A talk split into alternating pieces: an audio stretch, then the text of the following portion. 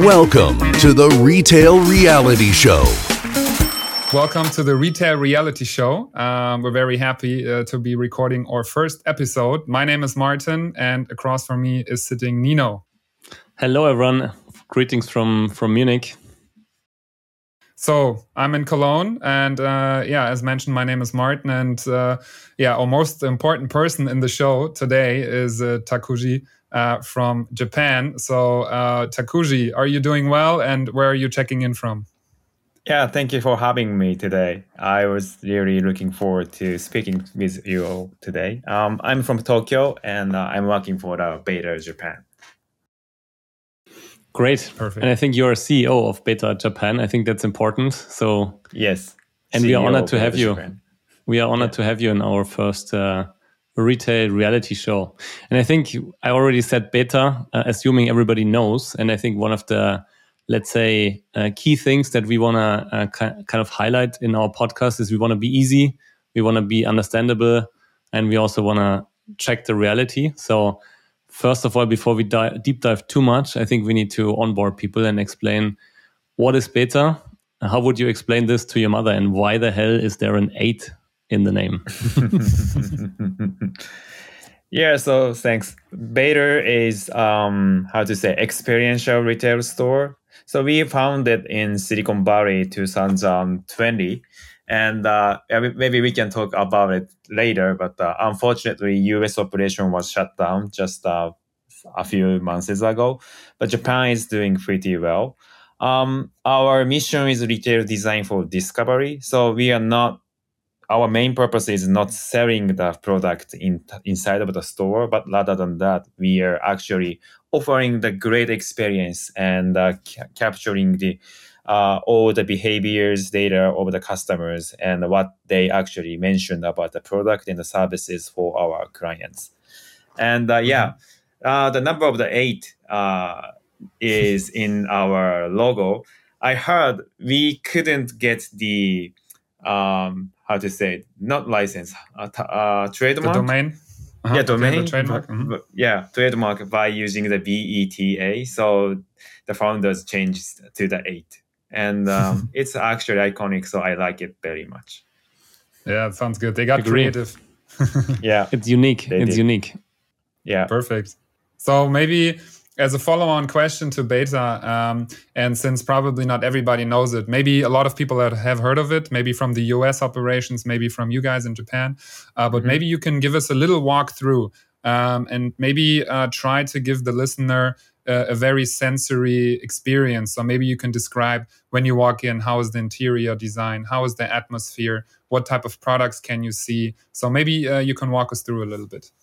Sure. So once you get into the store, you can probably see the very relaxed and calm colors of design fixtures and everything. So our logo colored by black and uh, but we our store is not using black as many as uh, like uh, Dyson store who I where I used to work. Um, mm-hmm. So we are using the white uh, fixtures mostly, and um, our customer can enjoy the relax uh, feelings more.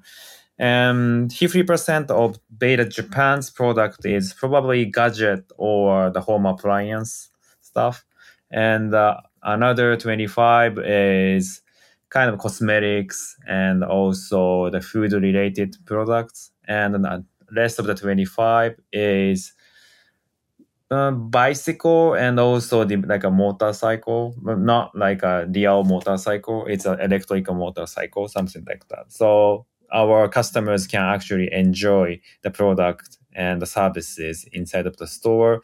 50% of our products are sellable. So yeah, our customers actually can buy the stuff and uh, we don't get any margin from those revenues. So yeah, that's uh, things. Mm-hmm. yeah, it's pretty difficult to explain by, you know, only the, know, only the words, but uh, yeah, that's it. Yeah. I think you said something interesting retail design for discovery. And I think you just said 50% of the stuff in your store is sellable. And I think that's quite interesting because if you talk mm -hmm. to a mm-hmm. retailer, at least the retailers I work with every day, hundred percent. I think they would love to sell hundred fifty percent. So, mm-hmm. what what is with the other fifty percent? Well, so it depends on our partners who purchase our location. So, for example, if there is, let's say, uh, the home appliance brands who wants to put their product into beta store, but probably like at 500 within the 500 meters there is a huge mass retailers and they don't want to cannibalize the thing. And in that case they won't put the their product in our store. Um, and also there is the product uh, which is not yet on the market. For example you know crowdfunding products is pretty popular here in our beta store. so it's it kind of a prototype they're putting into the store and uh, our customer cannot purchase yet but they can see the products and the prototypes. Um, and if they want to decide, you know, decided to fund those projects or not, those kind of thing is yeah, less of fifty percent. Okay, so that means uh, in in in reality, I walk into this store. It's beautiful. You said it's beautifully designed, relaxed feelings. I can. Hmm have a look on gadgets, home appliance. Let's take maybe an example, Bosch. I, I, I, I want to have the a look on the new Bosch uh, home appliance or, or, smart devices, whatever. Yeah. Um, what's next? Is there someone explaining the stuff to me, or, or how, how can I imagine that? Yeah. So next to the old products, there is a tablet, and uh, in the tablet, uh, the brands uh, can actually manage what they want to say or put the you know pictures or videos and everything, even a QR code to send their customers into their web EC site.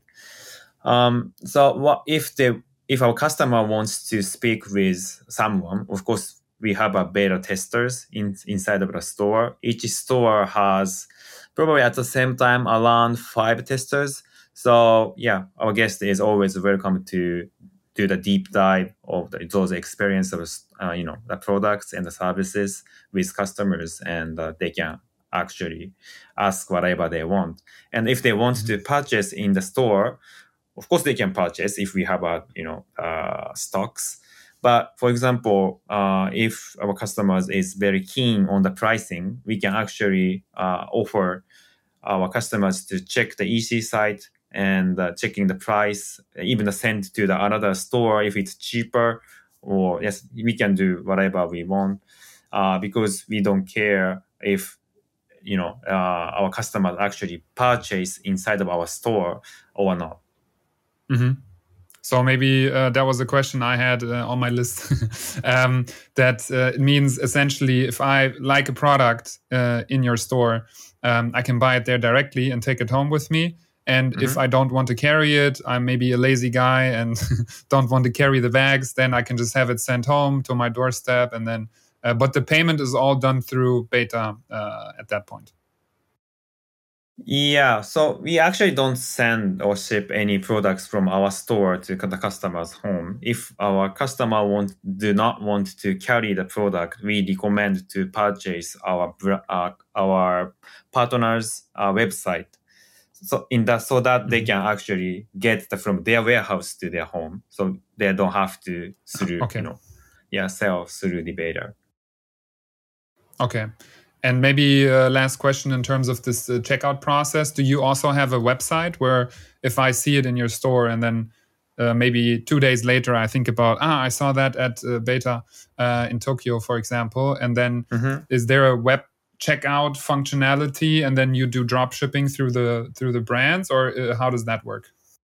Yeah so we used to have the our own ec site to sell our uh, partners product as well. But uh, we actually noticed there is uh, not such a you know big needs from our clients since of course the most of our clients has uh, the marketplace store like an Amazon store or mm-hmm. even their own EC site. So they don't have to sell through our Beta uh, EC site. but having said that, uh, we have a product list on the EC site, so our customers actually can check the product list what we are selling at the store at the moment. So if mm-hmm. you know they get back to home and uh, wonders what was the product they cannot remember, and then they can actually check the our website to see what was the product. And with EC, you probably mean e-commerce, I, I guess, right? Yeah, e-commerce. Yes. Okay. okay. I think very, it's very interesting what you what you're saying. So if I summarize a little bit, and I think you're breaking with many many paradigms of traditional retail, and I think one is mm-hmm. You said 50% is only sellable, so it means it's rather a showroom than a let's say a transactional space. And then I think it's also interesting you you named a customer, not a customer or consumer, but you said guest. It's our guest, and I think that was very interesting uh, yeah. that that says that tells me a lot about how you perceive uh, uh, someone in your store. Yeah, it's not mm-hmm. a an object you want to sell something to. It's it's a guest, and your goal is to explain the product properly, right? Yeah, exactly. And um, even I don't call our staff as a staff. We call testers. So we call beta testers. So our testers will test the product with our guests. So yeah, that's the important thing. That Interesting. Yeah. And so showroom first paradigm, and I think the second, and I would say many chief sales officers or or, or retail owners would kind of uh, get gray hair. Uh, you said price comparison, so it, it's rather uh, the checkout should happen somewhere else because you're not really care caring about this, and people can maybe pick the cheapest price. I think yep. that's also an interesting point of view you can have as a retailer. Yes, yeah so that's because we don't get any revenue or margins from those sales uh, our main sales is only purely coming from the placement fee for the monthly placement fee so yeah we are actually not retail retailers um, we are more like a landlord of the uh, store so we just cut it into the pieces of the stores and uh, put the placement tag and our customers actually can can rent the those small spaces to pay the rent. Yeah. Mm. So, so it's almost like a. Hmm? Sorry, I just wanted to, to ask. So it's also you say landlord, but also probably the brands are perceiving it as a marketing channel offline. Right? Exactly. Exactly. So we are the marketing platform. Whenever I introduce, we are actually calling us as a marketing platform of offline. Um, our business model, we are calling retail as a service model, RaaS model. So place for product of discovery and experience, uh, everything through the you know customer services, product understanding, yeah, those things. Uh, yeah. Mm-hmm. Yeah. Interesting. so I just mentioned paradigm break, and and I think you you described it again. Let me repeat: retail design for discovery. I think that was the first uh, very interesting part that we just uh, uh, went into more detail. And I think the second thing you you just mentioned in a in a small sentence, and that's data capture. And again, from my Nino reality, my Nino retail reality, uh, discussing with many of my customers. I think most of the time, as good as it gets, is a frequency counter when you enter a store so they yeah. know exactly how many people come in the store how many leave and then they calculate like uh, uh, an average an average revenue per uh, per per uh, consumer and maybe um, uh, conversion rates and so on um, but i guess there is much more in your world when you talk about data right yeah, so we have two types of the cameras inside of the store, and for example, uh, one of our biggest stores in Tokyo is how big? Uh, about 250 square meters. And um, in that store, we have uh, around 25 cameras, I believe. Mm-hmm. And those camera captures all the customers' actions. Um, for example, of course, we are capturing the uh, number of the traffic, how many visitors actually came to the our stores and also the AI cameras recognize how old they are, and also the genders uh, is captured. Um, the other thing is in front of the fixtures, if they the for example our guest is passing through uh, our fixtures. We call it uh, impressions. So, um, and the five seconds if our customers uh, stopped, uh, I mean stand in front of the fixtures, we count automatically as a discoveries numbers, um, number of demonstrations, and also yeah, our uh, beta testers uh, captures all the feedbacks verbally, so it's qualitative and quantitative data is captured into our dashboard uh, mm-hmm. a lot. Yeah. So it, it, it, it, even sounds like you're measuring the store like a website, right? If you say impression, exactly. and on the website yeah. it's a page impression. This mm-hmm. is a beta store impression. Mm-hmm. That's the currency. Yeah. Okay. Exactly. So and you can see the conversion rate, uh, you know, discovery versus demonstration, demonstration versus gross units sold. Yeah, something like that. So maybe one one questions towards this. Uh, you mentioned your main part of the business model is the placement fees, right? So yeah. uh, we with Blank we have been experimenting with charging um, the brands by performance. So through the analytics, seeing how many views and engagements are being generated, and then charging per view or per engagement. Is this something mm-hmm. that you guys have also experimented with or planning to do? Um, not really in Japan. Probably US did something like that. Mm-hmm. But uh, with my retail experiences, um, I believe in Japan uh, we should offer the fixed rent kind of model, not relying on the uh, performance. Uh, for example, the sales by the sales revenue uh, share uh, or the even the you know the number of the traffic. Uh, yeah, we I mm-hmm. want I wanted to simply offer uh, the fixed rent model. Simple and uh, not too uh, too new for the brands, right? So they don't have to think into anything any new yeah, models. Exactly. yeah. I, I quickly want to come back to this data aspect because um, I um, I want to fully understand it. So one is the cameras. I get it. Okay, you you measure conversion rates and uh, you said uh, impressions, store impressions. Mm-hmm. Um, that you get give back to the brands for them to optimize. We can come to that later. And then you said uh, it's also more of a let's say qualitative feedback uh, that mm-hmm. your testers, as you call your store associates, yep. give. How, how do you do that? I mean, the typical store associate is very busy, doesn't have yep. a device uh, over here in in in, in our world. How mm-hmm. can you at scale record qualitative feedback? Yeah, that's great question. At the beginning, we every every time our testers speak to uh, our guests, they always get back to the back end of the store and types, you know, for the by each one by one. But that was mm. taking so long time. So we modified and uh, try and error and so many things. So now um, they're using the the smartphone uh, right after they did the you know talks and everything.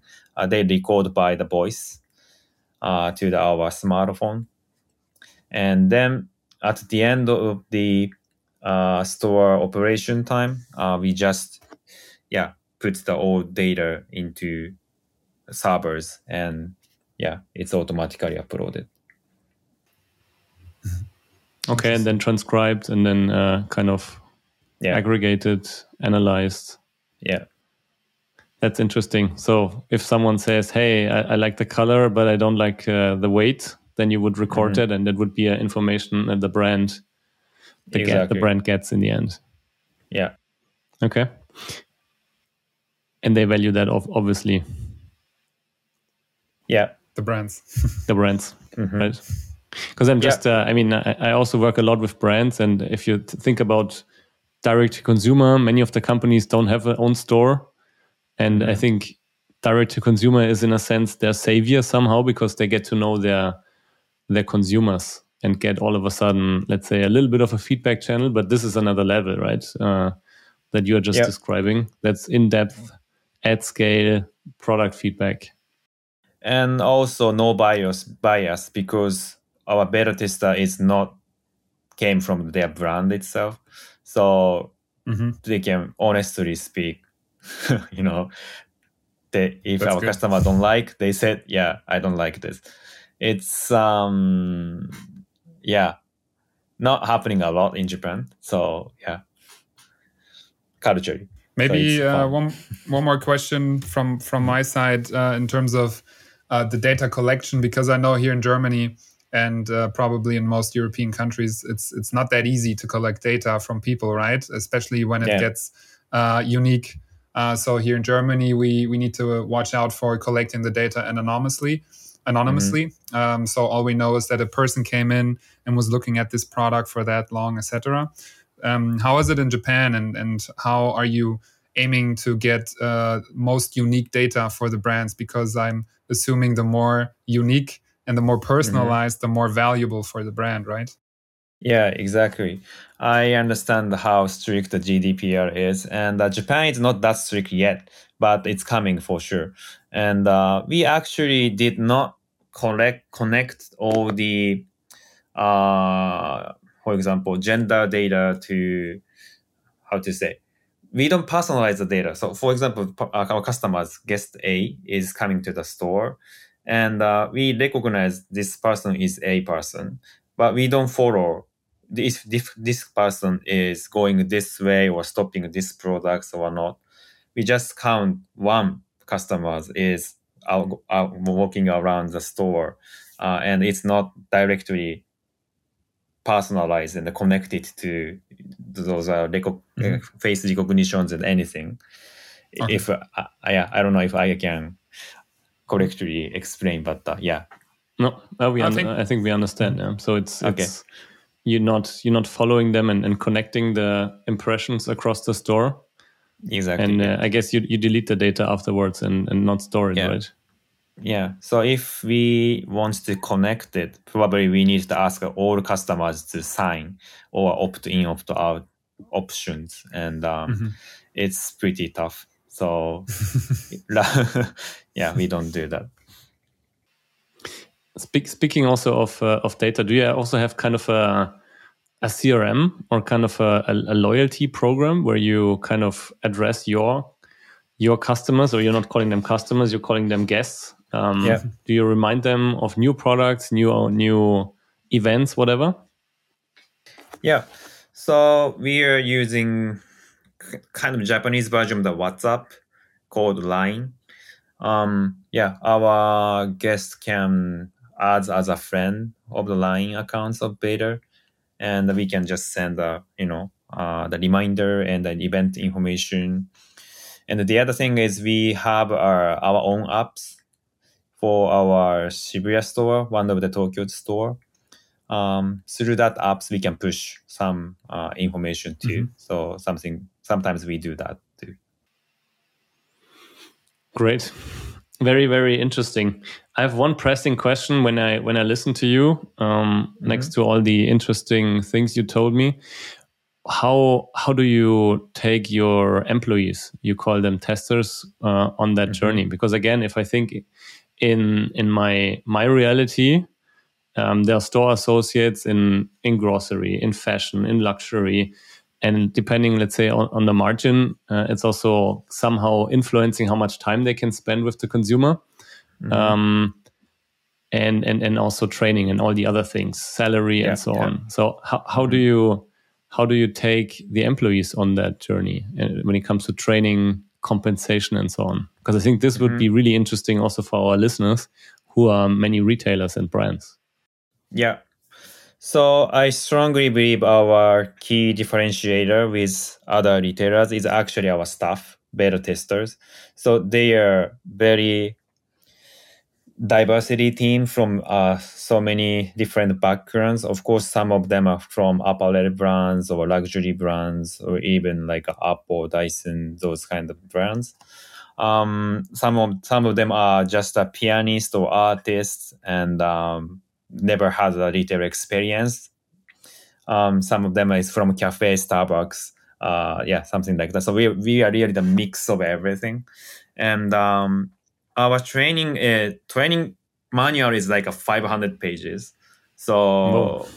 yeah, we built and put so much effort, and um, we finally could hire one trainer for full time, and uh, he and myself is developing the training program to our new joiner for every time. So we do the core training for the brands and how to engage our customers when they eh, get into the stores and how we can actually get the feedbacks from our customers effectively. It's sometimes tough. So how to say even greeting or yeah, how we can get the feed, good feedback and also the bad feedbacks. And yeah, those are actually in our training manual. So Mhm. yeah, To not take it to not take it personal, right? And and start defending hmm if if someone says something negative. I don't like the the thing. hmm and yeah, in that case, how you should act or reaction should be this. Like yeah, those kinds of things are in the training. How would you react if I say, "Hey, Takuji, I, I don't like the camera." Well, why do you show that? well, Really, I like That's it. terrible. Why? It's not innovative. wow, that's a great opinion or something like that. very good. Yeah. Uh, Cool. That's, that's very good. Yeah, yeah. So uh, for, speaking from experience, I think staff uh, and and training them is very difficult, especially if you have a lot of products. Right? You said you have Mhm. uh, many many of pages. I, did you say 500 pages, something like Yeah. this?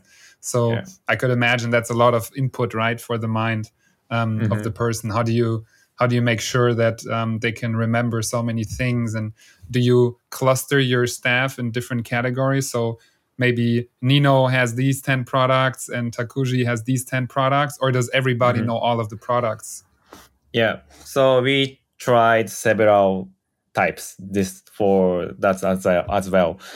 The first, of course, we separate it as a category. So you are the cosmetic guy. You are the you know gadget lady, something like that. But it won't work because almost every month we switch to the new product and services. So of course, some some months has all gadget, let's say, for example, and this month all cosmetics, this month all apparel.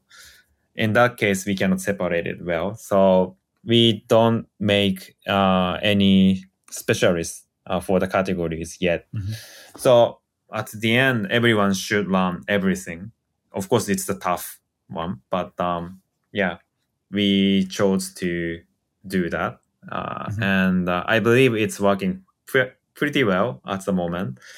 Um, by using the online study, it's kind of services or apps. Uh, so we put the, all the information and make uh, creating the quiz for the each brand or project uh, pro products.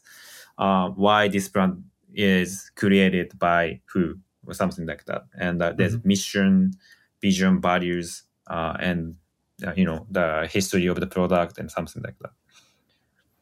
great perfect so let's proceed uh, with our next category of the podcast uh, so you know the, our show is called the retail reality show uh, so of Mhm. course we want to do the reality check with you takuji This is the reality check.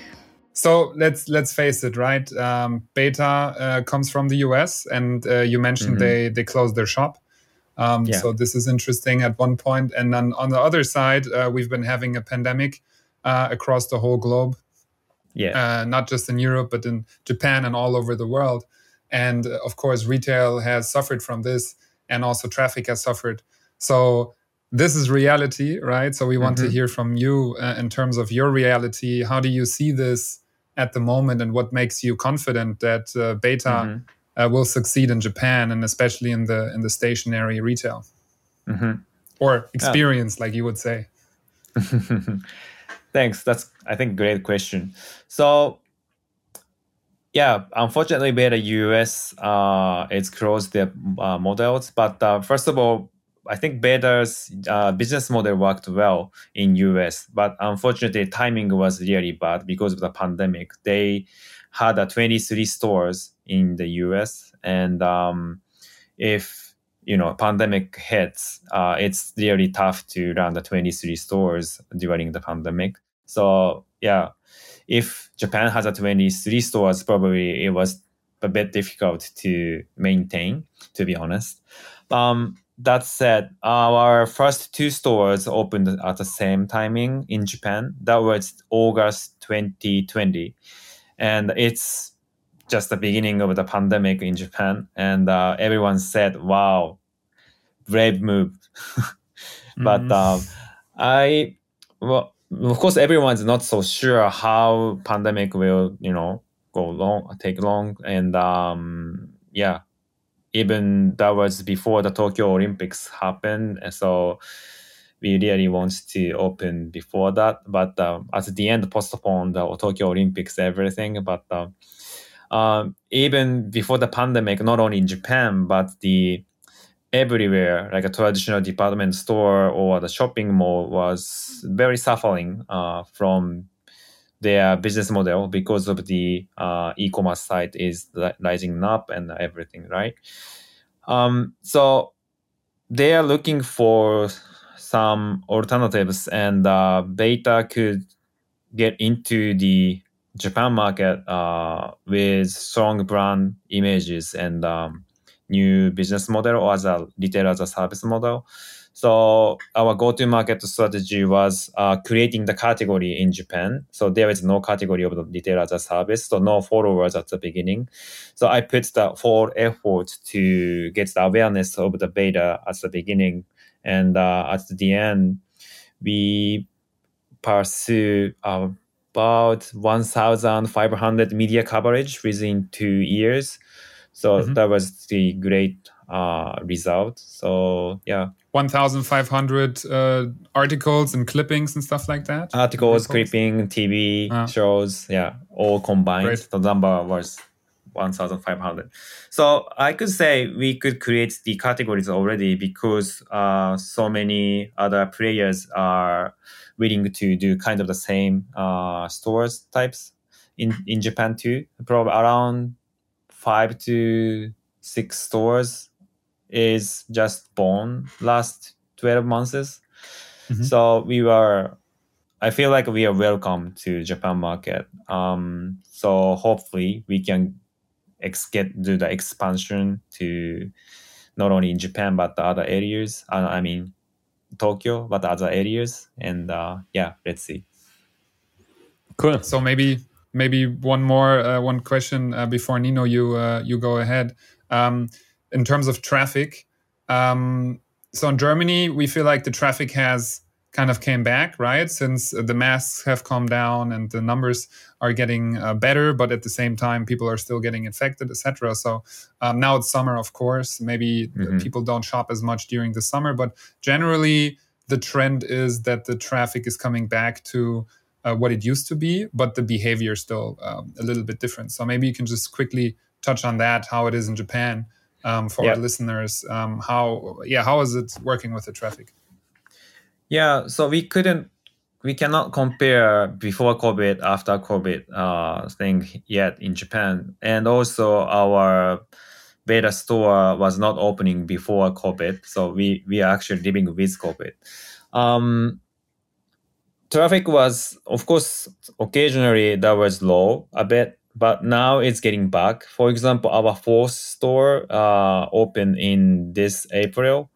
Uh, we welcome 35,000 uh, guests within 20 days.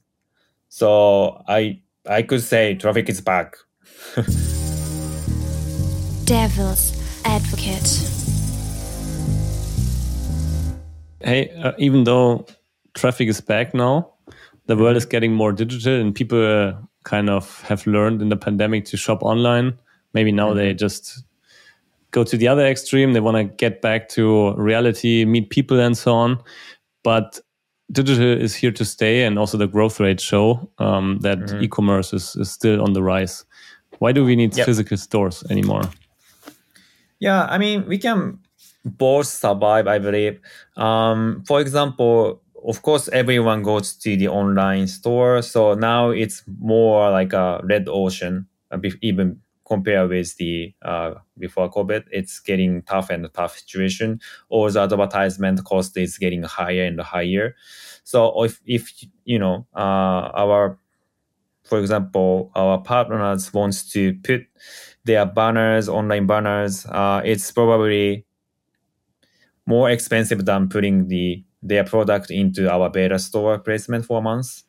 Mm-hmm. So if you can, I mean, if you compare with the, all the numbers, impressions, everything, uh, we probably offer pretty good number here as well. You might, you can guess, right? Because if we welcome 35,000 people in 20 days, it's quite a lot. And um, also, our customer actually can enjoy the serendipity uh, in the institute store, so they can coincidentally, uh, you know, meet a new product or services they, they can probably not find in online. I mean, it's difficult to explain, but uh, of course they can find in online. But uh, if they don't know the words or you know keywords, they probably cannot reach something, right? Mm-hmm. But in the beta store, they can meet uh, some products uh, coincidentally. So those serendipity is uh, pretty fun to experience. So we always welcome our guests to just walk around and see the you know products uh, like uh, web net surfing. But uh, yeah, I, I fully I fully agree. Uh, serendipity. Uh, I think you you said showroom. I think that mm-hmm. those are two two reasons for definitely for visiting a store uh, finding new things.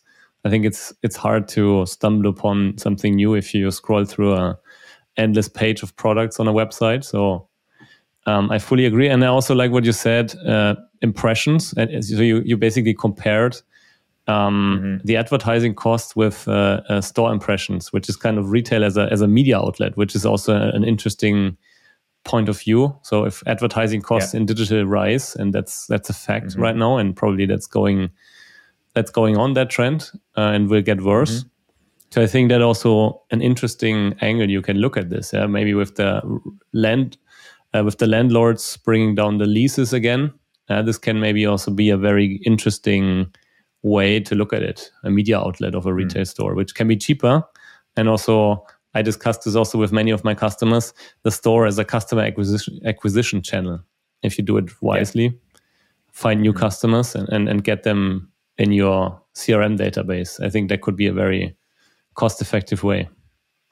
Yeah, exactly. Even for our uh, one of our guests is B2B database platform services. So they captured all the business card in, inside of the store.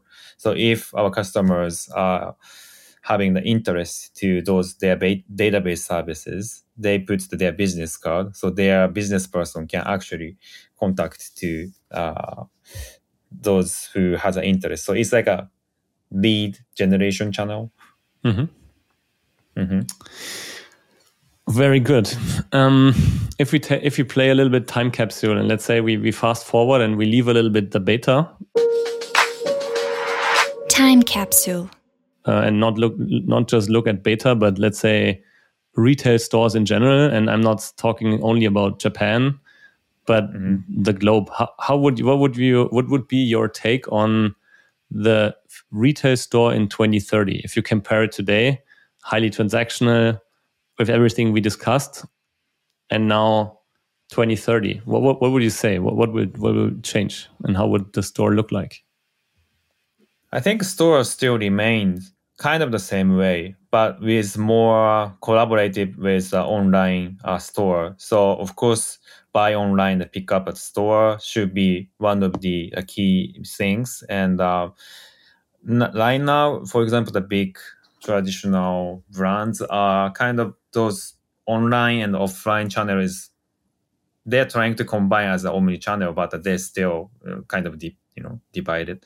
And um, so those things should be merged as one. And also, yeah, metaverse is coming up. So we actually have a virtual beta store. It's kind of a metaverse store uh, we created, and um, it's fun to use right now. But uh, probably 2030, 30, uh, it should be more. I don't know how to say it, beneficial to our users. So those things are coming up for sure. Um, yeah, all stores should be more experiential store, and even for the restaurant, I think those uh, will be the more experiential focus uh, store in 2030. That's my opinion. Mm-hmm. maybe quick quick question also in this regard. Uh, if we think uh, around beta Japan and maybe also other countries, right? Whatever mm-hmm. your expansion strategy is. Um, maybe you can give us some some thoughts on how how beta uh, your company will look uh, in the next years and maybe in 2030 and also mm-hmm. is it just retail uh, or is it also maybe other places like airports or i don't know shopping malls etc yeah so we got lots of attentions from basically everywhere thanks for the great pr coverages um, one of the areas I want to get into is of course one airport is one because people needs to killing some time. Uh, at the same time, train station because there's a traffic, and um, yeah, um, pop up store styles is what we want to try for uh, second half of this year. Uh, we're gonna open three pop up store in Osaka, Nagoya, and other areas. Mm-hmm. Yeah, so but Japan is small country, no, right? So we are not planning to open like a 100 store inside of Japan, but um, we should probably start thinking to sell our business model itself with, for example, with software and also hardware. So our, I mean, not our, everyone can do the digital trans, trans, trans how to say, digital transaction. No. Yeah, anyway. So it can digitalize the store. Yeah. For mm-hmm. transform it, yeah. Yeah. Then data transformation, yes. So that's our next probably steps. Cool. Sounds good. And very exciting. So um, we are coming to uh, our next category. Um, and uh, so we thought, who can do the best reality check, right? And if it's not us, maybe it's some old person, because usually old people, they're really straightforward. They're asking ah, all this digital stuff and um, yeah, they're, they're kind of bringing us back down to earth. So we kind of want to introduce, we call it Tante Emma in German. Uh, so it's kind mm-hmm. of like the, the grandma Emma or Aunt Emma. And yeah, so we wanted to introduce her and then ask you a question that she would ask. Um, so maybe Nino, you can you can uh, continue with uh, with with what we think she would ask. Sure, the guy who looks older needs to to play Tante Emma. I didn't say that. So. Und was meint Tante Emma dazu? Aunt Emma is uh, is roughly 85 years old. Yeah? She's quite old. She has uh, been uh, through a lot and has seen a lot.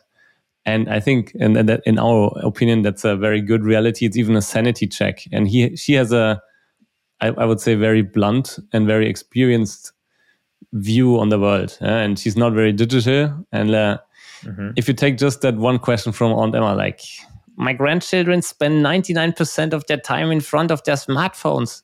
I want to see how you get them to visit your store. Mm-hmm. What would you say? Hmm. How do you get the young generation who is just in front of the smartphone to your store? Well, I think I will probably just simply offer the great events with those. Even the game is fine with the smartphone. If they coming to the store, they can get a special icon or items in the smartphone games. I mean, yeah, how to say it's easiest way to just get the, those kids into the store. Even today you know our japanese great game brand is doing something like that right? Nintendo is offering the free pokemon in the store. If you're coming to the store something like that. So yeah. Great experience through the events should be the answer from my mm-hmm. mind so a, a, great experience, and uh, also I think you mentioned gamification, right? Is it a, maybe augmented reality? Yeah, so they can collect mm-hmm. something, maybe even yeah. because you mentioned metaverse. Maybe it's an NFT, mm-hmm. a POAP that that they can collect, and then so, some benefit that they can only get coming right in the store. Yeah, yeah. So Aunt Emma, I hope uh, you're happy with that answer. I think maybe maybe uh, maybe I could also an, uh, picture uh, Tante Emma um, yeah, she comes from a generation where people actually meet, right? So not digitally, but Yeah. they meet each other and they're very social and they talk and they hang out and they have a good time.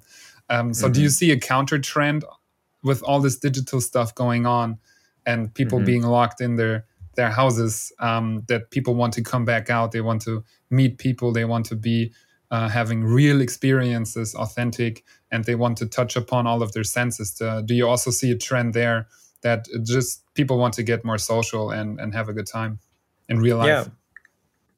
Yeah, I see that. Even yesterday, I mean, last night we have a small events in inside of one of the stores.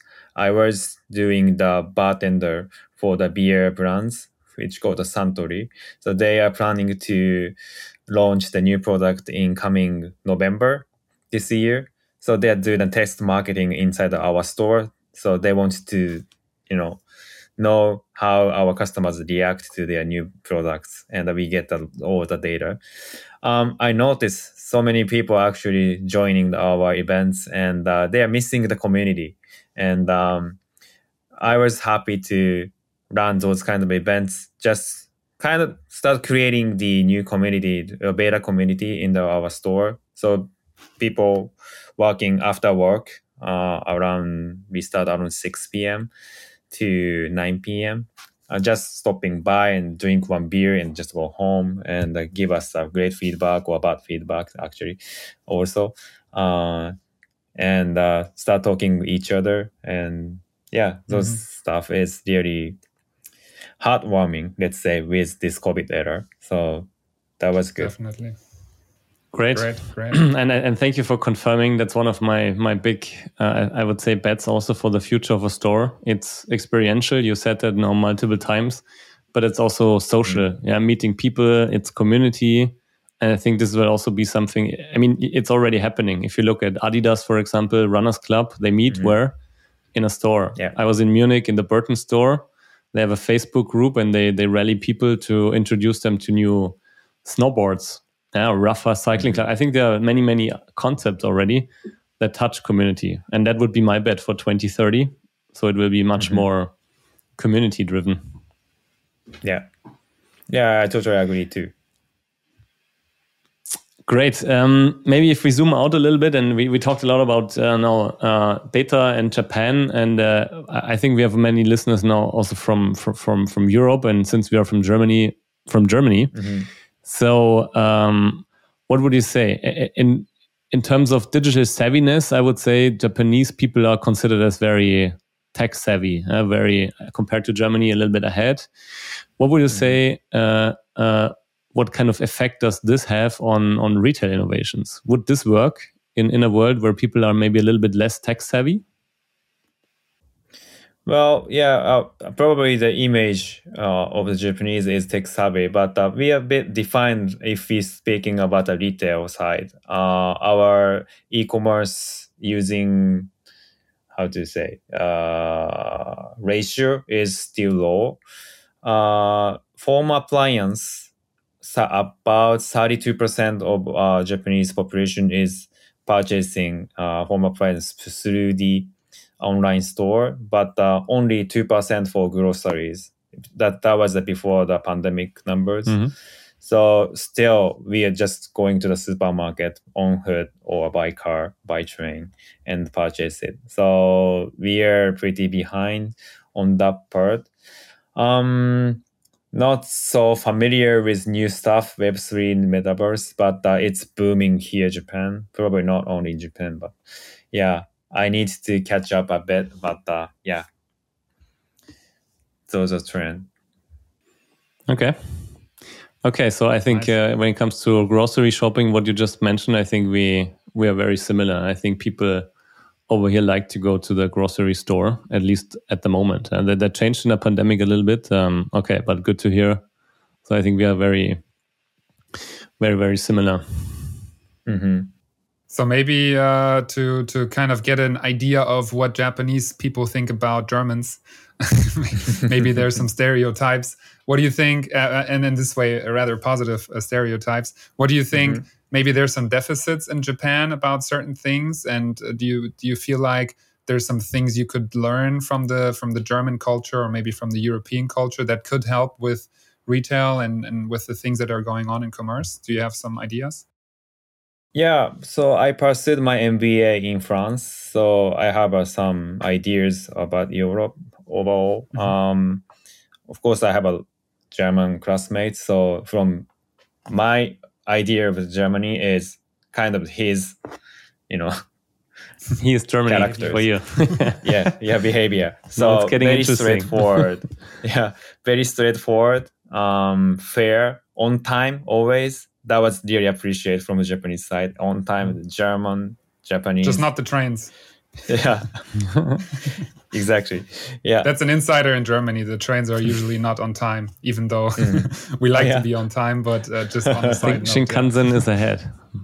Uh, yeah, I mean the, the Shinkansen is every two minutes. It's coming from, from yeah on time punctual. So yeah. Um. Other thing is of course car manufacturer is really strong. Um yeah, when I was choosing the MBA program, I was looking for the new coming up business school in Berlin, and uh, yeah, that was very focusing on the connection with the, those uh, car manufacturer like a BMW and others.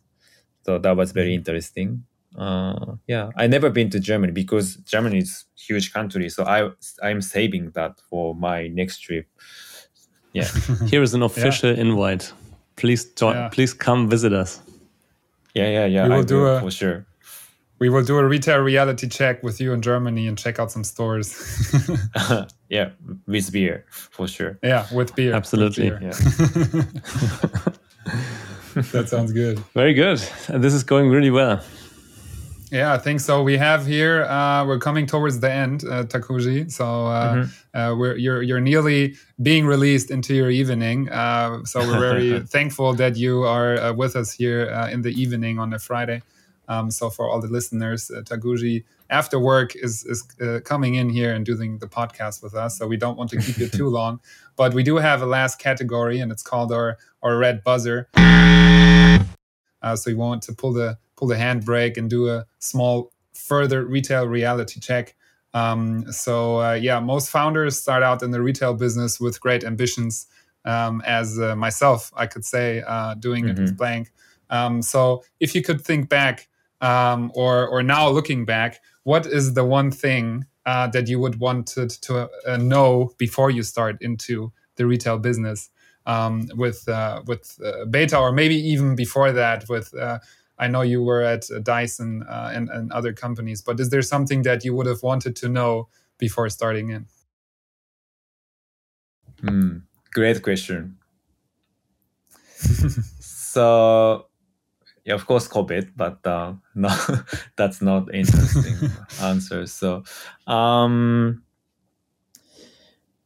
it's um, yeah, retail business is time consuming and also the not very cost effective one but mm-hmm. if i knew from the beginning probably i won't get into that much. So yeah probably those two things and yeah time consuming and uh, not cost effective one. But it's fun to create something with the team and uh, through those uh, tough challenges, uh, we could create a new thing and also the interesting one. So that's one of the most important uh, barriers to get over with. But uh, at the same time, if I know before, probably I will choose online career. Joke, joking, but. but I think you said one important thing. It's fun. I think that's also why Martin and myself are are doing this, the retail reality show. Mm-hmm because we are working in, mm-hmm. in retail from two different angles, but I think we all enjoy it. I grew up in a retail, so I have fun since I I I, I joined this world. So yeah. yeah. I think that's the most most important thing to have fun, um, because then mm-hmm. you have the the endurance and the stamina to to make it successful. Yeah, yeah. Thank you I for your time, Takuji. That was uh, really appreciated, and uh, thanks for the. I think that's a good closing that's a good closing, right, Nino? Uh, having fun uh, and and just the way you said it, Takuji, I also feel like uh, we can we can end it here, uh, mm-hmm. and and it seems like that's a good point, right? Great. And also, just one thing that popped into my head. You said you're you're a bartender, uh, or you can be a bartender if you like. Sometimes uh, yeah. getting Suntory beer. So I think mm-hmm. uh, me and Nino maybe have to come over to Japan as well, and then oh, yeah. drink a beer with you in some. the beta yeah. store, and then sure, sure. have a Suntory Deal. Let's do that. Let's catch Sounds up in, in fall. Mm-hmm. Okay, so yeah, one more time, Takuji, uh, it's been a great pleasure. Thank you so much uh, for uh, taking your time on this evening uh, to being our guest on the Retail Reality Show. Uh, and yeah, thanks a lot. Thank you also yeah, from Aunt Emma. Thank you. I should say. Bye. Hello from Aunt. the Retail Reality Show with your hosts, Martin and Nino, is presented by Blank and Salesforce. For more information, check out our website, retailrealityshow.com.